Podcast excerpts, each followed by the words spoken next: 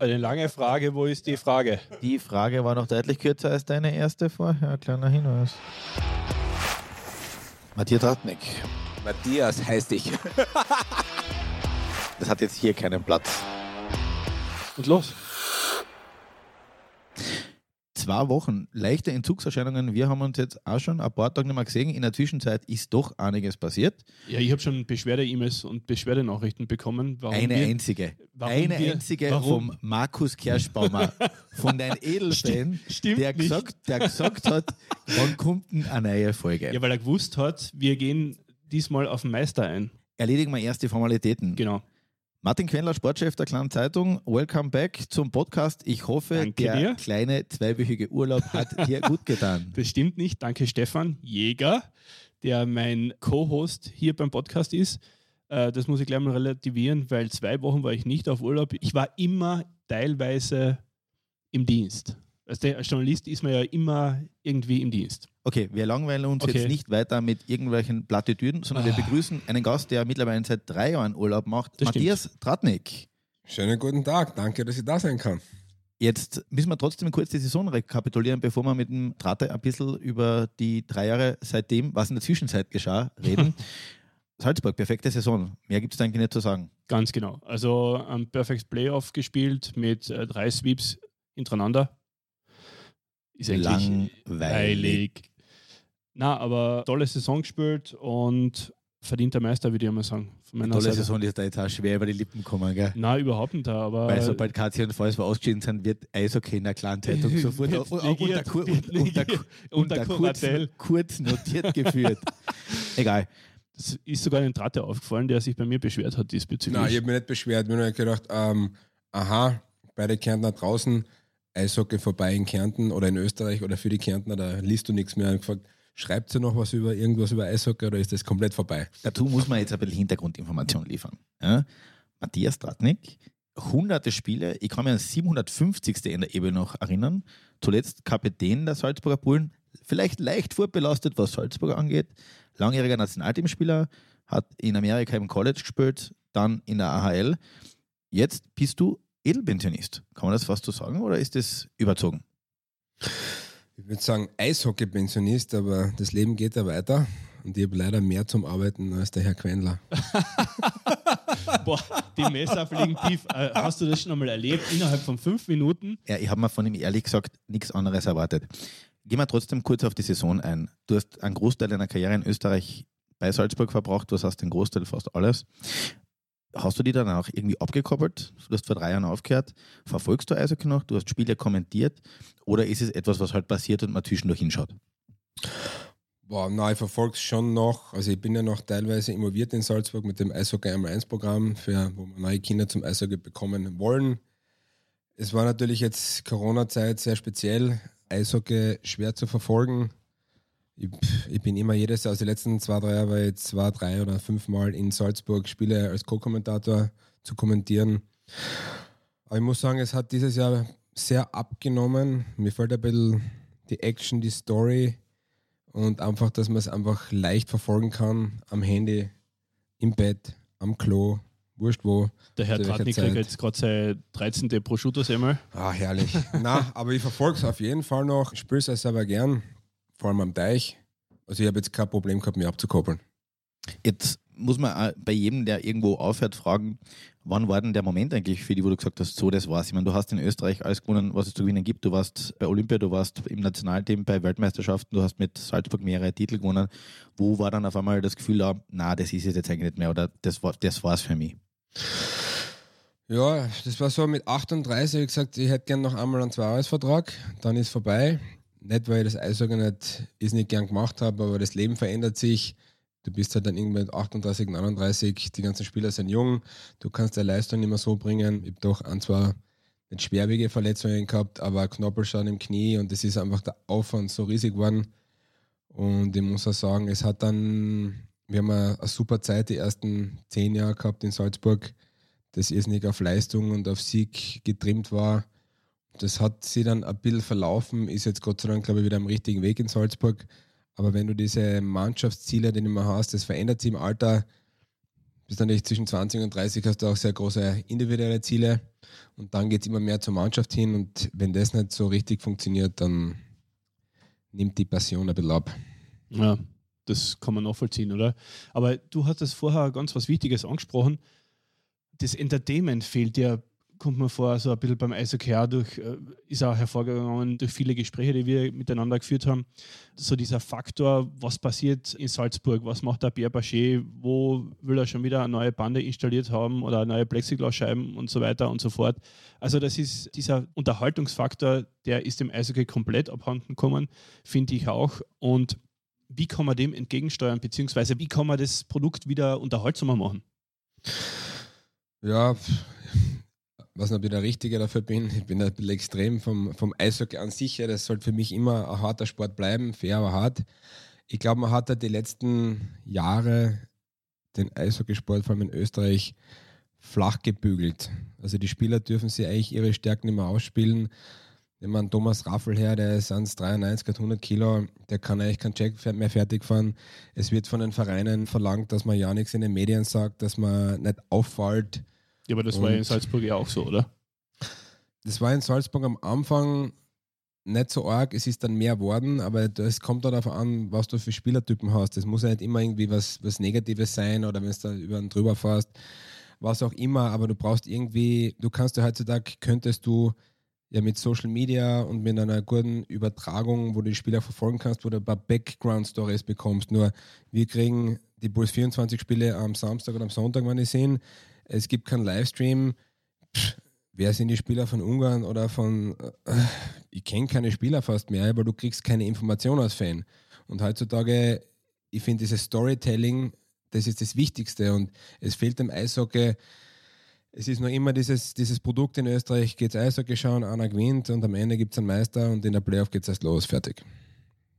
Das heißt, Modus ändern, ähm, Schiedsrichter na, ändern, Modus. Ähm, keine Ahnung. Also gibt's, wo, wo kann man, an welchen Schrauben kann man ran? Weil du hast schon ganz richtig gesagt, und das österreichische Eishockey hat teilweise Glück gehabt, die richtigen Typen zu haben. Es gibt, so jede Generation hat ein, zwei, drei, vier, fünf Typen gehabt, an die man sich ewig erinnert. Äh, wir werden jetzt nicht wieder den Dot Ellig und so weiter ausgraben, aber den Namen kennt jeder, obwohl er schon seit zehn Jahren immer in der Liga spielt, unter mhm. Anführungszeichen. Ähm, aber wo würdest du dran? Ist ganz schwer. Ähm, wir haben relativ wenig Österreicher, die nachkommen die auch in einer, in einer Leistungsklasse sind in Österreich, die einmal im Ausland waren, 15 Jahre und dann zurückkommen. Ähm, es hat sich natürlich durch Russland und durch die Vergrößerung der Eishockeywelt, das sich jetzt wahrscheinlich ändern wird, auch das, die Qualität der Ausländer extrem geändert. Also es waren ja früher, wenn wir jetzt auf Dot Elec zurückkommen oder ich weiß nicht, wer da alles da war, das waren alles Ex-NHL-Spieler, die sehr viele Spiele in der NHL gespielt haben. Das waren so alte Haudegen, die aber mit Leib und Seele trotzdem Eishockey spielen wollten. Ich weiß nicht, ob es die Spieler noch gibt, aber das ist allein, ähm, wenn man jetzt Schweizer Eishockey anschaut und du siehst den Typen mit dem goldenen, gelben Helm herumlaufen, das ist einfach ein spezieller Spieler. Und es fehlt auch ein bisschen ähm, in der Liga diese, diese, diesen, diese Spieler, die diesen extra Skill haben. Es muss nicht immer hart sein, aber wo du sagst, wow, geiler Move oder der hat den ausgespielt, ich meine, ist jetzt nicht mein, mein, mein, Lieblingsspieler in Österreich, aber der Petersen ist so einer, wenn er zum Beispiel ein gutes Spiel hat.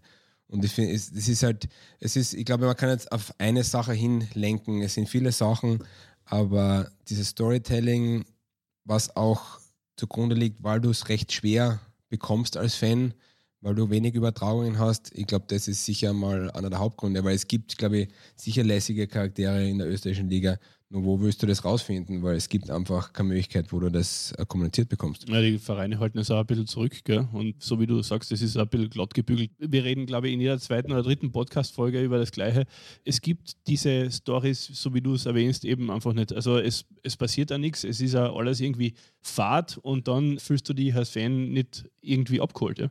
Bleiben wir vielleicht ganz kurz bei dir. Du hast selber in College in Amerika gespielt, vier Jahre lang. Was hat dazu geführt, dass du in Amerika äh, geblieben bist? Du bist mit, glaube ich, 1,85, über 90 Kilo, bist in der NHL jetzt eigentlich, jetzt würde fast der Klein, einer der kleineren Spieler mittlerweile schon. In Europa bist also in der österreichischen Liga warst du definitiv auffällig. Was hat gefällt oder wo, wo ist da noch der Unterschied? Boah, ich glaube, es war einfach das Eilzeit zu wenig und vielleicht auch am falschen Platz zur, zur falschen Zeit. Stürmer als Verteidiger wäre es vielleicht besser gewesen. ich muss ehrlich sagen, die, die Frage stellen sich wahrscheinlich viele Spieler nach ihrer Karriere, warum es dann nicht funktioniert. Ich habe mein Bestes gegeben, habe alles versucht. Ich bin ja zweimal rübergegangen, war dann auch von, zuerst von Chicago gedraftet, dann hat mich Columbus unterschrieben, 2003, 2004. Es hat halt nicht funktioniert. Kann jetzt nicht sagen, dass er nicht alles gegeben hätte. Und so ist halt das Leben. Ich muss ehrlich sagen, ich war wahrscheinlich als Stürmer, als Flügel, als Sniper eher nicht am falschen Platz. Du hast dann noch in Schweden gespielt und in Deutschland.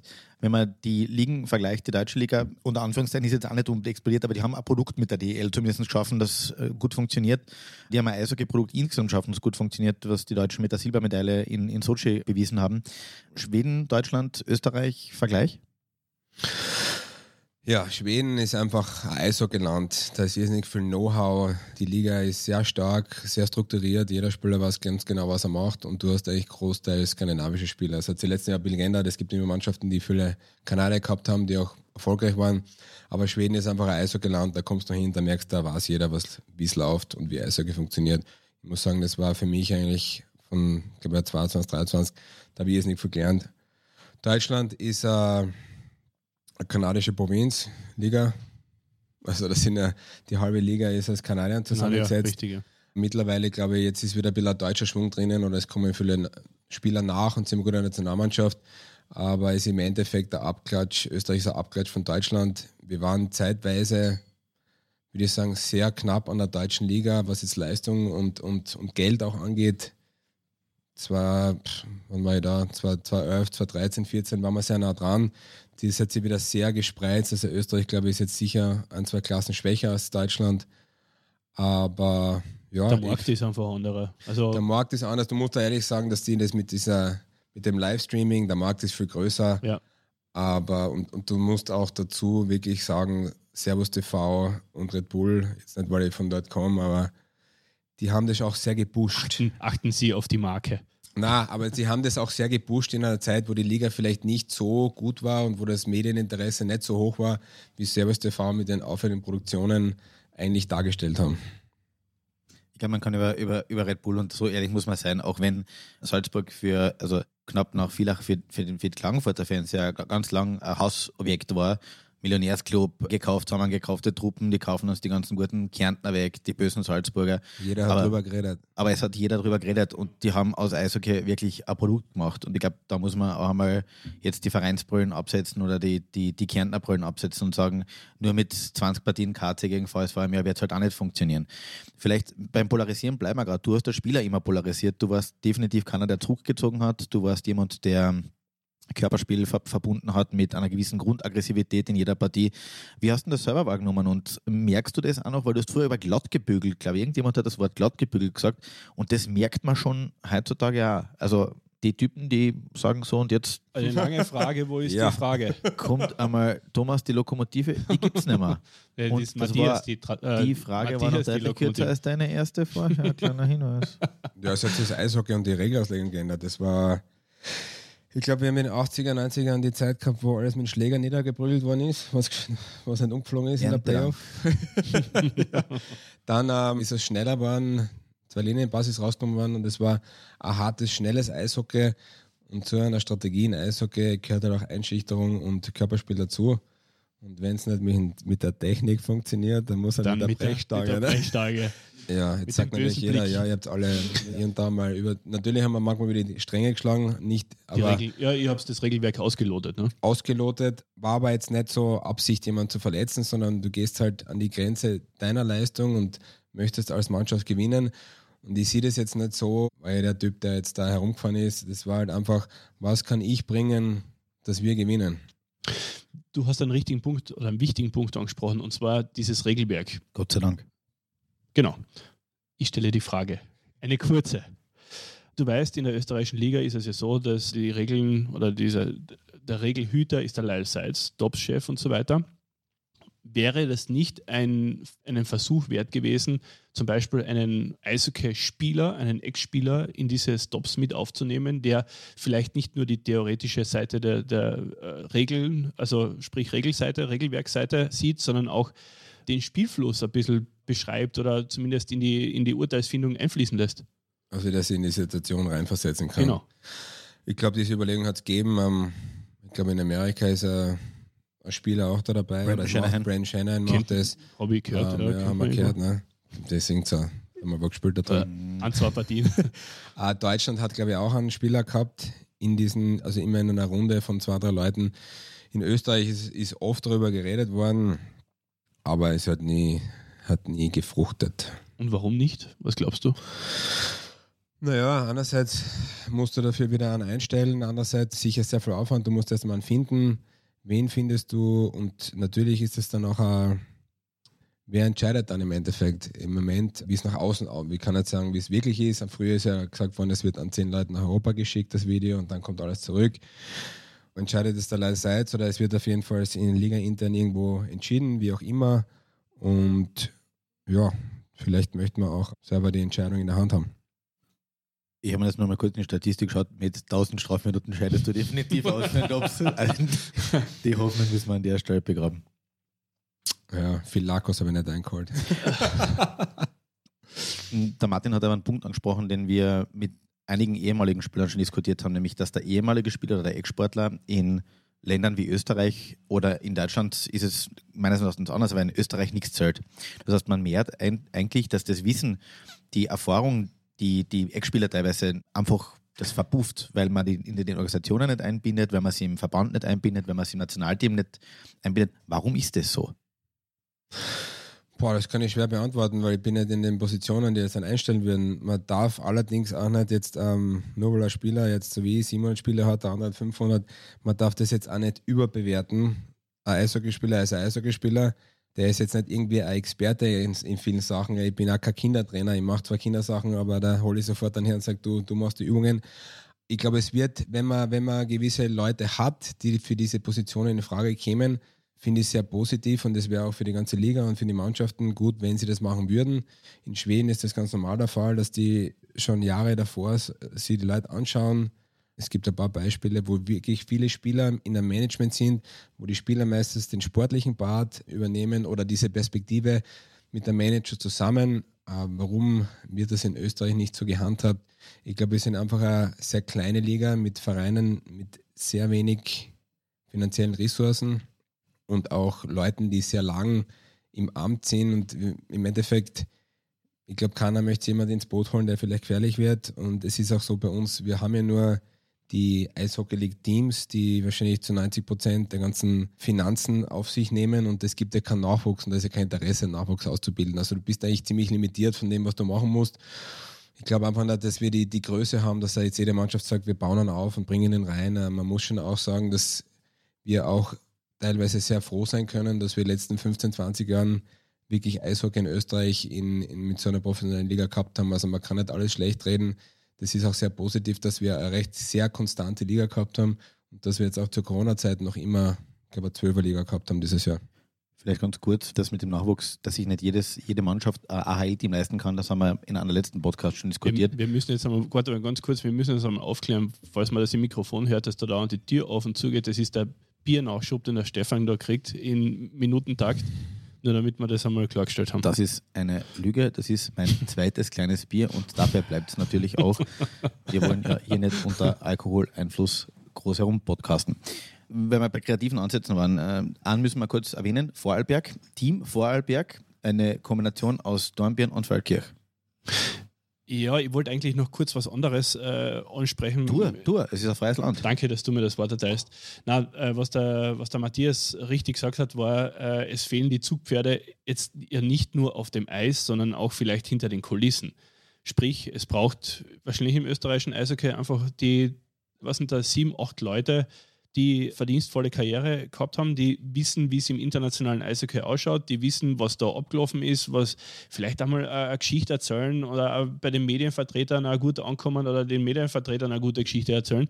Und ich glaube, nur zu sagen, es fehlt äh, Spielern, die irgendwie hervorstehen, na, das stimmt nicht. Ich glaube, das braucht auch im Hintergrund ein paar Leute, die sich präsentieren können, die ja Da kommt jetzt aber inhaltlich auch schon noch neu- was, oder? na, das, das heißt neu, neu polarisieren und vielleicht auch neue Gesichter einmal, so wie du gesagt hast. Es sind viele äh, im Management tätig, die sind äh, seit 15 Jahren, 20 Jahren tätig. Ja? Und ich glaube, da braucht man irgendwann einmal einen Wechsel, oder? Danke für den Beitrag. Aber ich glaube, weil du es ansprichst, ich glaube, ein Riesen, für mich ein Riesenproblem in Österreich, man kriegt auf der Verbandsebene, auch auf der, bei der Eishockey-League-Ebene mit, Und posten muss man immer. muss, muss man immer. Es, sind, es ist nie so, dass alle, alle Bundesländer oder alle Eishockey-Vereine oder auch die zweiten Zweitliga-Vereine, dass die irgendwie an einem Strang ziehen. Es ist eigentlich sehr traurig, dass wir eine Kultur in Österreich haben, auf dieser nationalen Ebene, wo es um Nachwuchs geht oder, oder für die Liga, wo du wirklich was weiterbringen möchtest, wo ich jeder gegen jeden ist. Ja, das ist immer so eine. äh, jeder, was, da, da gibt es keine Zusammenarbeit. Und es ist eigentlich traurig, dass wir im Eishockey, dem einen der, der großen, für mich der großen Teamsportarten, natürlich, ich habe drei Stunden am Eis, da bekriege ich mich. Aber alles, was rundherum ist, Eishockey League, Nachwuchs, Medien, Nationalteam, Bundesländerverbände, das ist eigentlich alles ein Team, das auf ein größeres Ziel hinarbeiten muss, dass wir in Österreich das Eishockey mehr als Breitensport etablieren, dass es nicht nur in Kärnten in, dem, in aller Mundwerk ist, sondern dass es wirklich, wir, wir stehen seit 30 Jahren am gleichen Fleck. Wir haben gleich viele Nachwuchsspieler, sehr wenige. Wir kriegen jedes, äh, alle, jedes Jahrzehnt kommen vier, fünf talentierte Spieler raus, weil ein Peter Kasper seinen Jungen fördert bis zum Gehtnimmer, was super ist, ja, was brauchen wir sowieso. Dann kommt einmal ein Wanneger, ein Grabner, Wurscht, was, ja. Und das geht seit 30 Jahren so dahin oder länger. Und wir bewegen uns nirgendwo hin, weil es wird immer geredet, geredet und dann kommen so Sachen und ja, wir müssen was im Nachwuchs machen und dann kommen die Farmteams und das U20 und da bist aber schon, da tust schon das, das Feld ernten, da kommt nichts mehr raus und solange wir nicht wie die Schweiz unten Kinder, Kinder, Kinder, Masse bewegen werden, dass man ähm, viele Eltern, viele Großeltern, viele Freunde, dass es gesellschaftlich mehr integriert, dass die Politiker sagen, hey, schau, aber Eishockey, da ist ein Verein, wir haben jetzt einen Verein in Salzburg, die haben auf einmal 80 Kinder und der Bürgermeister schon, ah, vielleicht sollten wir doch eine Eishalle bauen, die haben jetzt eine kleine Eisfläche auf dem Tennisplatz. Und solange wir immer reden, dieses, dieses gleiche Programm abschulen und jeder kommt mit einem neuen Namen her und macht das Gleiche, wird es im österreichischen Eishockey nichts tun. Es ist jetzt nicht schlecht, es können ein paar spielen, es haben ein paar Spaß. Und wenn wir in zehn Jahren noch da sitzen und so was kann Eishockey machen, dass das mehr am Stammtisch. Ich kann nicht einmal mehr am Stammtisch gehen und über Eishockey reden mittlerweile, weil es schaut keiner. Weißt du, das ist so, wenn, wenn, wenn ein geiles Spiel ist, dann gehst du am nächsten Tag, rufst deine Freunde, dann hast du gesehen, nur ich kann es ja nicht einmal schauen. Außer ich schaue plus 24 und dann läuft Bozen gegen Dornbirn. Kann ich mit keinem drüber reden. Außer mit einem Putzener oder einem Dornbirner. Kennst du an? So, das war die perfekte Überleitung, damit ich die Frage, die ich früher gestellt habe, noch Warte, einmal. nein, Na- warte, na- die- na- warte, na, ich, ich wollte noch, aber gut, äh, gehen wir auf die, deine Frage jetzt ein. Ja? Ich, kurz- ich, ich, ich gebe geb dir noch, ja, oder das, gib dir ist, recht. das ist fein, weil Einmal am Tag. Na, aber ich muss jetzt noch kurz was dazugeben. Ja. Der, es geht ja nicht darum. der andere dazwischen. Ja, ich muss jetzt dazwischen rennen. Ja, es, geht ja nicht, es geht ja nicht darum, dass wir, die Vereine sehen Nachwuchsarbeit immer so. Das kostet man viel und dann kommt nichts raus. Die Schweiz hat 18.000 Nachwuchsspieler, 19.000. Wir haben 3.500. Jetzt musst du überlegen, wie viele Freunde, wie viele Familien da in- involviert sind in der Schweiz und warum das so groß in den Medien ist. Jetzt haben wir, jetzt teilen wir uns diesen kleinen Eishockeykuchen auf jedes Jahr und jeder kriegt ein paar Kröten raus und schaut, dass er überlebt. Die Schweizer haben vor 20, 30 Jahren, wo sie ungefähr gleich gut waren wie wir, wo mit dem Nationalteam angefangen haben, angefangen unten zu investieren. Das ist mittlerweile nationales Fernsehen, jeder redet über Eishockey. Vor allem ist der Kuchen um einiges größer. Für die Spieler, für die Mannschaften und die Kinder. Es geht ja auch um die, um die Entwicklung der Kinder von klein auf. Der muss kein Profisportler werden. Aber Eishockey ist ein super Sport, dass sie die fürs Leben vorbereitet. Ja, äh, Schweiz würde ich jetzt an das Beispiel jetzt nicht nennen, weil da muss man sagen, die haben eine ganz andere Infrastruktur. Die Hallen, da passen teilweise 20.000 Leute rein oder 18.000 Leute in Bern. Ja, Ja. wo, wobei Aber- da, jetzt also will ich die mal Nein, unterbrechen. nein, jetzt Nein, muss ich nein, unterbrechen. Infrastruktur. Fakt habe ich gestern rausgesucht. Schweiz 49 Eishallen, Österreich 47. Und was, was sagst du jetzt, Quendler? Was ja, sagst gut, du jetzt? Eishallen an sich. Eishallen. Ja, ist ja kein Problem, Nein. aber die Eishalle, es zählt ja äh, 100 Nein, wir müssen, Zuschauer. das Eishalle als Martin, wir müssen aufhören. Als Österreicher sind wir, wenn wir die Energie, die wir als Österreicher darin, Ausreden, darin investieren, weißt du? Ausreden, Ausreden zu zu erfinden erfinden. Ja. und Strukturen bauen, sind wir Weltmeister. Goldmedaille, Vize-Weltmeister. 1 plus. Die größten Wälder eins Aber der der, stimmt. Na, aber Was- was- okay, dann schauen wir zu den Konkurrenznationen, die wir bei der, bei der Eishockey-Weltmeisterschaft in den letzten Jahren immer gehabt haben. Schauen wir nach Dänemark, schauen wir nach Lettland, schauen wir nach Norwegen. Dort sind die Ligen vielleicht nicht so präsent, nicht so groß, nicht so ja, vermarktet oder wie auch immer, sind intern, sind ein bisschen äh, heimische Ligen, alles mit heimischen Spielern und trotzdem werden da jedes Jahr Spieler produziert. Und ich habe das einmal rausgesucht, Dänemark, gleiche Spieleranzahl, gleich, also komplett gleiches Land. Und wie viele NHL-Spieler haben die? Acht, sieben oder acht? Und wir haben derzeit noch einen. Ja. Also, das wäre eigentlich der große, der große Vergleich. Daran sollte man sich einmal orientieren, dass man wieder einmal Druck findet zu diesen Teil, was du gesagt hast, die Schweiz jetzt als Beispiel hernehmen, ist vielleicht ein bisschen zu übertrieben. Bleiben wir kurz beim Nationalteam. Es haben einige Spieler für das Nationalteam abgesagt, von den Arrivierten unter Anführungszeichen. Da findet jetzt ein Generationenwechsel statt. Wie hast du das Nationalteam immer wahrgenommen? Weil jetzt merkt man so, puh, lange Saison, eigentlich jetzt noch ein AWM spielen, wo du eh nur auf eine Partie hinspülst, nämlich oben bleiben oder runterfahren. Wie war das bei dir? Also ich war jetzt nicht gerne im Nationalteam, weil natürlich eine super Erfahrung nimmt, auch zeitlich natürlich ab, desto älter man wird. Und die Saison ist lang. Man hat dann unterm Jahr auch noch Nationalteam. Die sind eigentlich für die Vierstür-Turniere, wenn du mal älter bist. Und irgendwann kommt da der Zeitpunkt, wo du im Alter bist, wo du vielleicht denkst, okay, es ist, die Saison fängt schon wieder Ende Juli an mit dem Training. Pff, dann fährst du zur WM und dann kannst du noch vier Wochen trainieren, dann geht es wieder los. dass du keine Zeit, selber den Körper zu generieren und wieder aufzubauen. Familie kommt hinzu. Und wenn, denn, wenn dann die Stimmung im Nationalteam richtig gut ist und du dort hinfahren kannst und Leistung und Spaß verbinden kannst, sagst du natürlich irgendwann einmal, Jungs, es tut mir leid, aber das tue ich mir nicht mehr an. Da muss man einhaken. Wann war denn die Stimmung gut im Nationalteam? Als das jetzt dabei war. Das, gute Stimmung. Also es war am Anfang immer, wir haben ja, wir haben ja die ersten, wie war das erste Mal mit 19 dabei, 18, 19. Wir waren in die ersten acht, neun Jahre, glaube ich, in der A-Gruppe natürlich immer was Besonderes. Und wir haben unter Many Virus Olympia-Qualifikation unglaubliche Truppen gehabt. Und das ist halt auch sehr, ja, man, man sieht sich so selten und das kann eine super Zeit sein, aber es geht auch schnell in die andere Richtung. Aber ich habe schon sehr, sehr tolle Zeiten erlebt. Welche will er nicht verraten. das ist nichts für einen Podcast. Was, was ist bei der WM in Bern passiert? Ich weiß nicht, ich glaube bei, bei, bei zwei bei Bern, oder? Welche, welche, welche 2000, waren das? 2009 warst du damals dabei? Ja. Und wie war das? Das Kann mich ja, erinnern, wenn man Sushi essen. Sag mal, was ist denn, was ist denn da? mit dir los? Was war, Warum bin ich, bin ich, Hast du jetzt gerade nach einer WM vor 13 Jahren da gefragt? Wir, sind wir, ja, was war denn da? Er ist schon so alt. Aber was war denn damals bei der WM mit 2009 ja, in Bern? Knapper Abstieg, oder? War da, war da, war da nicht knapper Abstieg? War da, ja, aber das du, war... Du hast dein iPad offen, schau doch mal rein. Das interessiert mich. Was, war, was ist da 2009 vorgefallen? Na, keine Ahnung. Also ich frage nur. Also hast, ich hast, jetzt, hast jetzt völlig wahllos AWM ausgesucht, wo ich ja, dabei sein kann. Also ich, ich glaube, der Dago hat ein gutes Spiel gehabt, wir haben trotzdem verloren. Der Wanze war, glaube ich, auch dabei, oder? Richtig. Und was ist noch passiert? Da war jetzt nichts Spezielles. Also jetzt einmal also grundsätzlich bitte nagelt mir jetzt nein, nein, nicht fest. Aber, aber grundsätzlich einmal zu dieser Nationalteam-Diskussion das Nationalteam sollte nicht in der A-WM mitspielen, weil sie sind nicht gut genug. Das ist nicht jetzt von euch, aber so, was jetzt so die letzten Jahre herumgegangen sind. Und, der, und sie sollten mal im B ein, ein Team aufbauen. So, dieser ganze Bullshit, was jeder nachricht, äh, nachredet. Ja, Bullshit ist, ist verboten. Ja, Entschuldigung. Darf man also nicht Englisch reden, oder was? äh, okay, Bullshit darf man doch. Bullshit, der, ja. der, Stefan hat nur gerade den Mund voll erzählt. Okay. Ist einmal der Wecker. Na, aber wenn Österreich, so wie dieses Jahr auch zum, wenn Österreich bei einer AWM mitspielen kann, ja, und dann kommt immer dieses, das letzte Spiel, gewinnen wir das letzte Spiel oder nicht, das kommt von den Medien, dieser, dieser Druck daher fürs Nationalteam.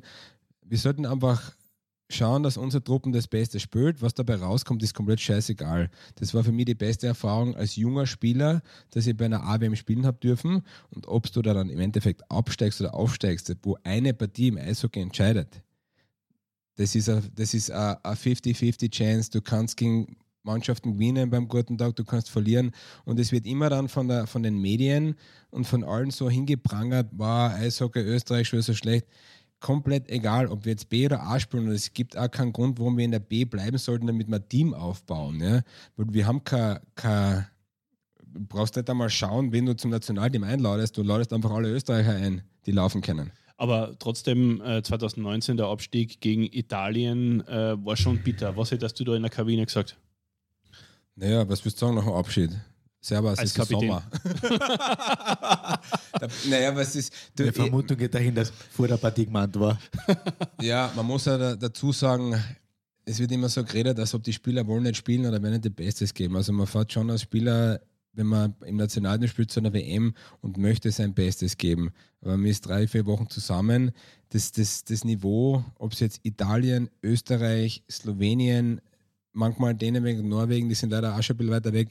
Aber da kann alles passieren. Und wenn du ein schlechtes Spiel hast und wenn du gegen eine italienische Mannschaft spielst, die sie überall reinhaut und den Schuss blockt und da kann alles passieren. Und ob du jetzt da absteigst oder aufsteigst, ist natürlich schade und schlecht fürs österreichische Eishockey.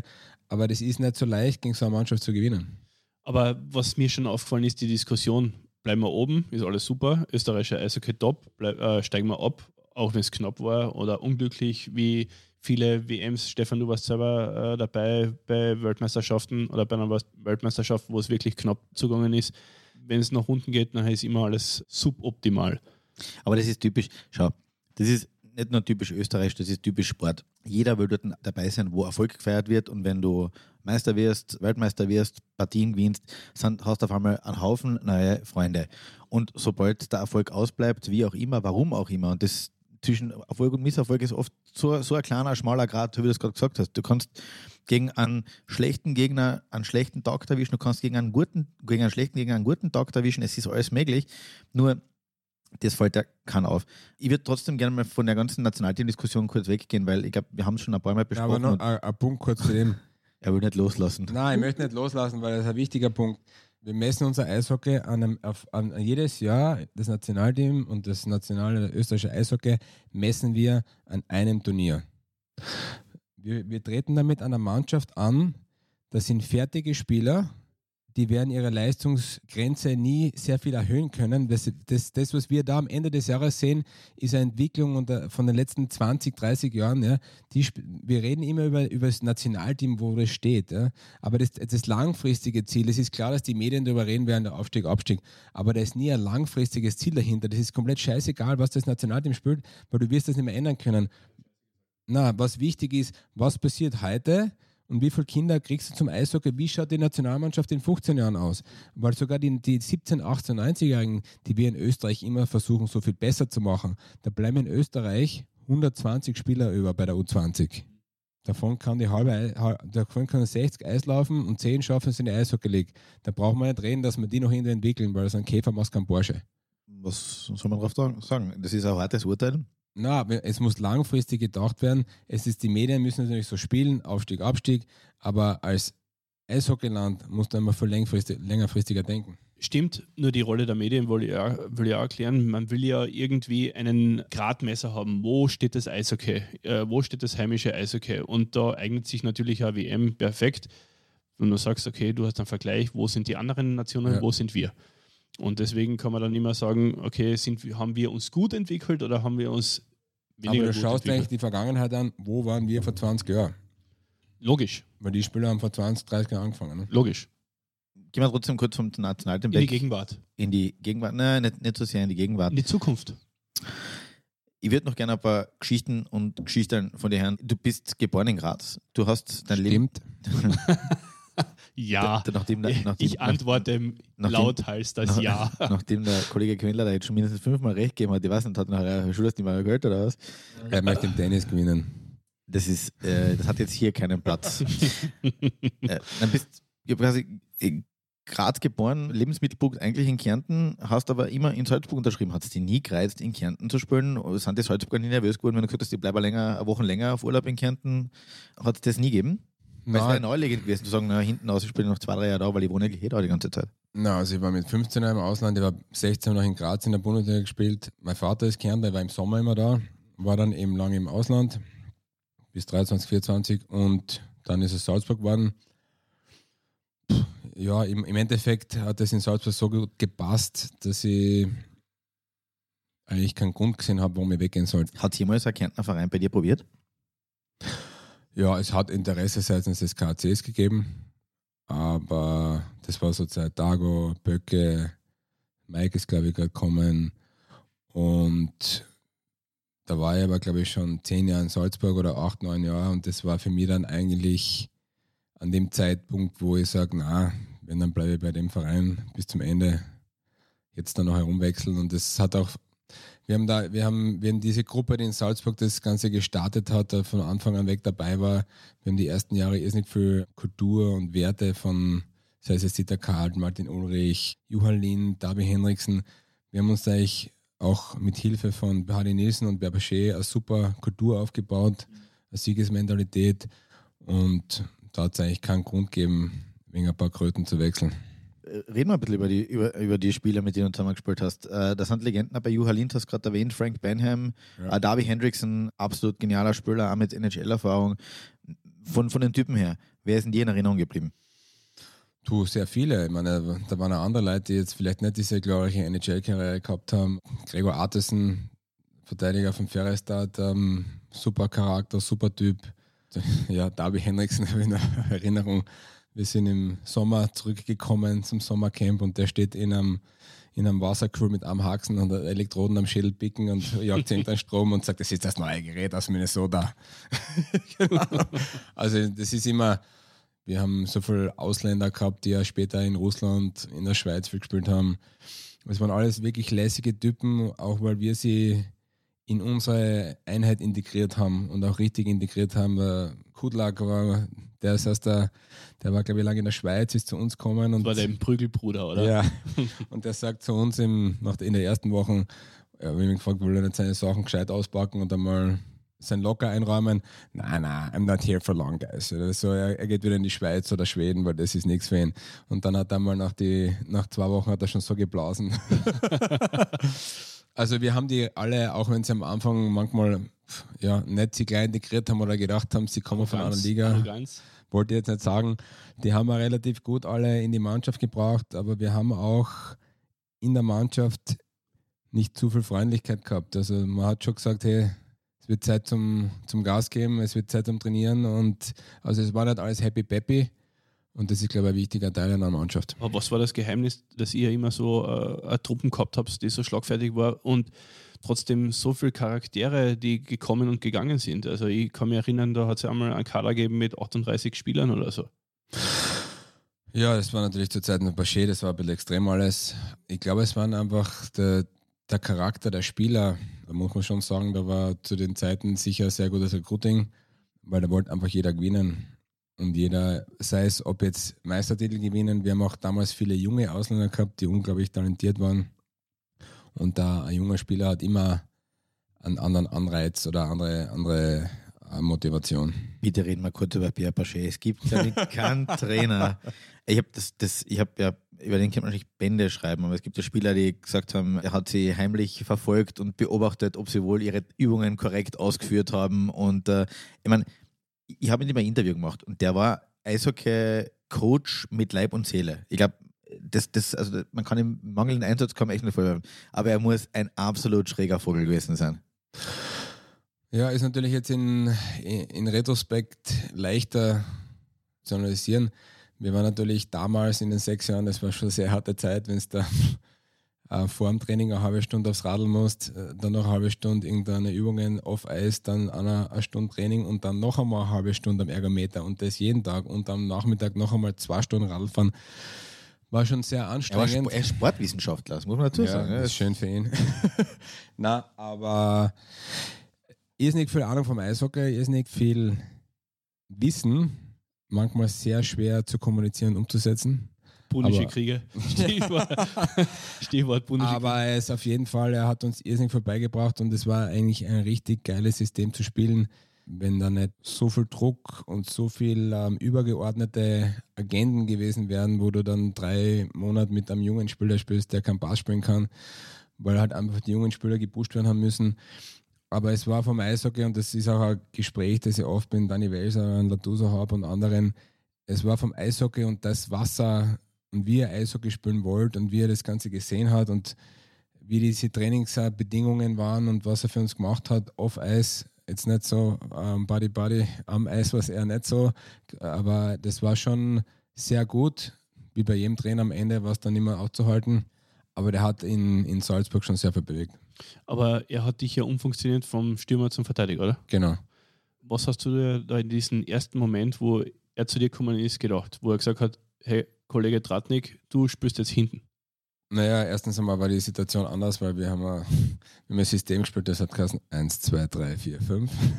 Erklär, erklär das bitte den Zuhörern. Traditionell hat beim Eishockey einen Mittelstürmer, einen linken, einen rechten Flügel und zwei Verteidiger. Und wir haben einfach keine Positionen gehabt. Also wir haben uns aufgestellt wie ein traditionelles Team, aber im Endeffekt kann man sich vorstellen, der, der offensiv als erster ins Drittel einfährt, ist die Nummer eins. Die Also wahrscheinlich- Information quasi. ja. Also ein Stürmer im Endeffekt, die Nummer zwei ist der nächste Stürmer und du wurscht wo, also du hast keine Positionen gehabt. Und dadurch war es für mich eigentlich sehr geil zum Spielen. Damals war ich noch sehr fit und natürlich als Stürmer hast du eine komplett andere Fitness als ein Verteidiger und bist, bin, pff, bin hinten die Scheiben gekriegt im Vollspeed, bin vorgefahren, äh, Vorcheck gefahren nach hinten und äh, das war das in dieser Zeit, diesen zwei, drei Jahren war so, ich bin vorn, die Nummer 4 bleibt hinten. und es hat Zeiten gegeben, wo ich mit Mike Siklenka, wir haben immer, wir haben natürlich immer einen vierten Mann im, im Rush gehabt, also im Angriff, der, der, vierte, der, der erste Verteidiger immer mit angreifen müssen, also er nicht hinten bleiben und warten. Und es war zwischen mir und Mike das Rennen, wer ist bei der roten vorn, weil der andere hat hinten bleiben müssen. Würde dieses System heute noch funktionieren? Würde der Typ wie der Pierre Bachet in der Liga wieder gut tun? Antwort auf die erste Frage. Jedes System funktioniert immer, wenn die Mannschaft es ausführt und die richtigen Spieler hat. Pierre Bachet für die Liga wäre vom Entertainment-Faktor natürlich positiv. Ja. Also ich kenne da mit, dem, mit dem alten Herrn Reichel vor der Kabine sich beflegelt haben und fast geprügelt haben, das waren schon geile Aktionen. Im Kabinengang da. Ja. Bei, bei ihm hat man allerdings immer geglaubt, dass das alles Teil seines großen Plans ist, um quasi den Druck von der Mannschaft zu nehmen, in der Playoff und Aufmerksamkeit auf sich zu ziehen. Und, aber Der ist mit Hunden zum Spiel gekommen. was heißt mit Hunden? Der hat einen Leibwächter und zwei Schäferhund dabei gehabt als Security. Also das war nichts. Und deshalb, der hat Angst gehabt. Da, da war nichts gespielt. Ist kein Scherz. Kein Scherz. Mit Leibwächtern und Hunden. Der hat einen Leibwächter Ja, aber nicht das, das, das Flaschall, nicht, nicht Leibwächter. den kleinen Hund, sondern einen Schäferhund, einen abgerichteten. Der ist ja nach dem Spiel, wir haben eine Meisterfeier gehabt in Leibach, ist der mit dem Auto vorgefahren und auf der Autobahn eingestiegen im Bus. Keine So. Ahnung. Weil er Angst gehabt hat, Nein, dass, wollte schnell aus der Halle raus. weil- weil, er Angst, weil er Angst gehabt hat, dass ihm die slowenischen Fans noch gratulieren wollen. Ja, unglaublich, ja. Ja, es war schon eine geile Zeit. Wir sind da runtergefahren für diese eine Serie, wo wir hinten waren, 3-1 und dann, oder da waren wir noch vorn. Dann rufen sie im Hotelzimmer um zwei am Nachmittag ein, an, wo jeder schlaft und so, wir spielen heute nicht, das ist zu gefährlich und alle so, willst du uns verarschen? Ah, da ist das Spiel abgesagt Da worden, ist das? Spiel abgesagt worden und dann gehst du runter im Meetingraum und der sagt zu dir, wir schenken die Partie heute her, ist eh wurscht, wir sind nicht 3-0 vorn, wir fahren nach Salzburg, weil es ist zu gefährlich. Ob das wirklich so gefährlich war, weiß keiner, aber wir sind halt eingestiegen. Und die Meisterfeier hat zu Hause stattgefunden, oder? Oder habt ihr Ja, ja. danach gebraucht? Na, das war dann. Das war gleich Ich der glaub, nächste, das war dann- das nächste ja. Spiel. Sehr gut. Hast du dir niemals überlegt, nachdem du doch einige Charaktere kennengelernt hast und selber wahrscheinlich auch einer bist, im, ins Trainerfach zu gehen, wirklich zu sagen, ich möchte mir da in irgendeiner Form investieren? Na, also ich, für mich war es ziemlich klar, dass ich diese Busreisen und dieses Herumsitzen in der Eishalle und äh, Videos schauen und mit Spielern ähm, Reden. reden und, und ja, da musste der wirklich ja mit den Spielern befassen und, und äh, ich wollte einfach nicht mehr in dieser Eishockeywelt drin sein. Wir fahren jetzt nach Ungarn, wir fahren jetzt nach Bozen, wurscht was. Und wenn du als Trainer erfolgreich sein willst im Eishockey, dann musst du ja gewillt sein, dass du alle ein, zwei, drei Jahre deinen Platz änderst. Dann musst du gewillt sein, ins Ausland zu gehen. Ich bin schon relativ lang im Familienbetrieb involviert. Das hat sich immer intensiviert und es ist einfach einmal eine neue, neue Perspektive, eine andere, etwas, wo man wieder was lernen kann, wo man viel Neues lernen kann. Und das taugt mir eben. Und ich bin eigentlich sicher der Typ, der immer wieder neue Sachen anfängt. Beim Eishockey ist es halt recht lang gewesen. Aber ich bin froh, dass ich mal äh, komplett andere Sachen jetzt machen kann. Du hast ja auch das Studium neben der Eishockey-Karriere absolviert oder fertig gemacht, ein Fernstudium in London. Ja. War das auch so ein Punkt, wo du gesagt hast, oder wo du dir mehr erlauben hast können, öfters den Mund aufmachen hast dürfen, weil du gewusst hast, du hast da ein zweites Standbein oder du bist jetzt nicht nur auf die Eishockey-Karriere angewiesen? Ja, natürlich hat jeder einen anderen Background und ich war auch schon älter und schon länger in Salzburg. Aber ich glaube, das hat sich bei mir im Endeffekt was vielleicht manchmal zu viel. Ich habe diese, diese Linie, Walk the Line, das habe ich sehr, glaube ich, recht gut hingebracht. Das war manchmal fast zu viel. Aber es war eigentlich immer die Intention, dass wir ähm, aus unserer Mannschaft das Beste rausholen. Also natürlich, ich habe schon gewusst, dass ich nachher was habe, auf ich zurückfallen kann, ob das jetzt ein paar Jahre früher ist oder später. Aber um das ist eigentlich nie gegangen. Es war einfach, das Maximum rauszuholen. Da macht Spaß. Jetzt glaubt man dir, wenn du so drüber redest, dass du damit abgeschlossen hast, bis zu einem gewissen Punkt. Was fehlt da? Ja, du, was, was, fehlt, was fehlt jedem Eishockeyspieler, wenn er halbwegs ein normaler ist? Äh, die Kabine, das, äh, diese zweite Familie mit den Jungs, das Abhängen, äh, natürlich auch die Busfahrt, wenn man Spaß hat und natürlich auch das gemeinsam Kämpfen, sie, äh, versuchen alles rauszuholen. Diese Siegeserfahrungen, die man dann miteinander hat, pff, ist schön, wenn man irgendwas gewinnt oder wenn man Erfolg hat alleine, aber mit wem willst du das teilen heutzutage? Ne? Darum, wir haben zwar keinen Sweep gehabt, aber wir haben einmal eine Meisterschaft gewonnen, 4-0, 4-0, 4-1 und da denkst du so danach, ah, nett. Aber wenn du dir wirklich was verdienst und wirklich dafür kämpfst und dann Meister wirst im sechsten oder siebten Spiel, dann ist das unglaublich. Matthias Tatnik. Matthias, Matthias heißt ich. Matthias heißt er. Er hat Noch ein Bier, er, bitte. er hat gerade das, das, hat, hat gerade das Semmel noch runterschlucken müssen. in der Schere. Die Schmierung ist kurz ausgefallen. Danke, dass du Zeit genommen hast. Danke euch. Danke, Matthias.